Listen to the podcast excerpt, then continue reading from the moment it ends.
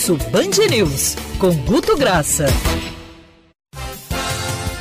Guto Graça já está na ponta da linha, mais que estourados hoje. Guto, me Fala, desculpa, Gutão. a culpa foi minha, tá bom? A culpa foi da Agatha. vamos correr, porque é como o assunto foi um assunto que entrou e saiu por enquanto da mídia, é bom pra gente fazer correndo. Boa. Não dá pra gente deixar de falar da história do conversível na Dias Ferreira. E o que, que chamou a atenção? Primeiro, foi a entrada do assunto em redes quase que em tempo real. Isso não é comum quando envolve desconhecidos. Ou seja, o barraco foi quase que 15 minutos após a ocorrência do mesmo, ele já estava circulando em redes, e não só o da agressão. O, o conversível, a verdade seja dita lá, o conversível pilotado lá pelo, pelo engenheiro, causou porque teve mais de 20 entradas de vídeos diferentes mostrando o carro dele, falando isso que é o Leblon, olha que felicidade, ou seja, num clima muito leve até chegar na, na troca de agressões, né? Ou seja, mas teve múltipla entrada e uma coisa que a gente tem que notar, apesar de ser uma cidade de praia, tem pouco conversível no Rio de Janeiro, como se Verdade. espera em relação de parâmetros de cidades de praia. Quem tem, tem medo, né, Gus? Exatamente, é o medo, é o receio, isso, é tudo isso que, que envolve um contrassenso que se você parar para pensar, então um carro conversível e com duas mulheres de biquíni, que é uma coisa talvez normal na, em South Miami Beach, Ibiza, até mesmo para o verão carioca seria um pouco normal, acaba que torce o familiar. Né? O carioca não Agora... costuma, o carioca não costuma, a, a, carioca, né, não costuma andar de biquíni Exatamente. senão na praia, né? Não, não, em outros lugares isso é muito comum, na, na, na Califórnia, na, na Flórida, carioca na Europa você sabe que não é carioca quando está no calçadão só de biquíni. Isso é uma coisa assim que é uma máxima do carioquismo raiz de beira de praia nesse sentido. Agora, que interessante, Andreasa, né? Que isso trouxe a exposição dos personagens. E por que, que a gente tem que falar isso?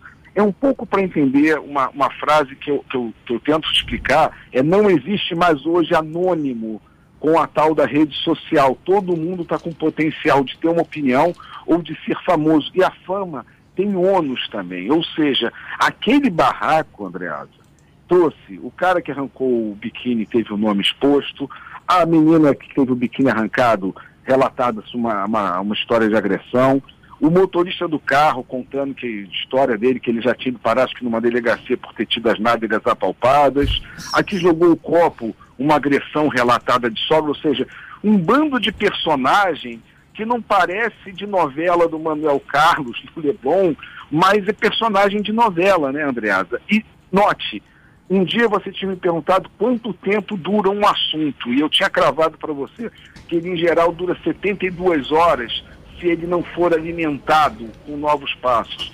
E, novamente, Andreasa, um assunto que ele, nas, nas redes, na segunda-feira, ainda estava massivo, às 21 horas de, de terça-feira de ontem, ele praticamente sumiu. Ele tinha 2% de, de, de conteúdo em relação ao que ele tinha as interações do dia anterior. Ou seja, entrou rápido, causou e já foi saindo de cena. Entendeu, Gutão, uma curiosidade que eu tenho, não sei se você. Hum. Você deve ter uma ideia disso, embora não tivesse no nosso roteiro aqui. Você tem uma comparação de peso, de presença na rede entre episódio do Rio de Janeiro, esse da, das moças de biquíni e agressão, e aquele de São Paulo, no restaurante? Oito, vezes, oito vezes maior do do Rio de Janeiro. Maior, né? Maior e com mais leveza. Por quê?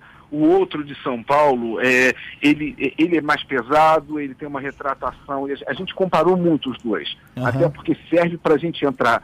A forma que os dois é, entram, é, o Rio de Janeiro estranha-se o conservadorismo do Leblon, por mais inadequado, e ninguém comenta a ausência de máscara, ou, ou que, olha, pelo código do trânsito, ela não podia estar sem cinto ali. Não. As pessoas só se escandalizaram com com, que, com o comportamento e não, digamos assim, com que, com que questão de segurança. Mas, enfim, só que era uma coisa que foi para o campo da leveza, Andreasa, com todo o peso que teve o assunto, ele envolveu leveza, envolveu comparação. Ah, Vera Fischer já causou isso há mais de 20 anos em novela Laços de Família, olha a Vera Fischer de biquíni na mesma rua.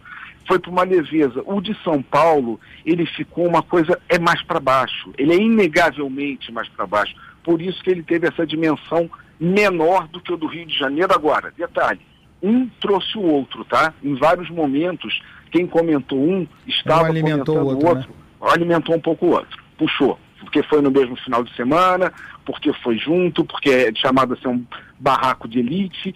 Aí você começa a ver teorias, Andreasa, que eu discordo. Ah, as pessoas estão mais estressadas por causa da pandemia. Não, pessoas estão mais sendo filmadas.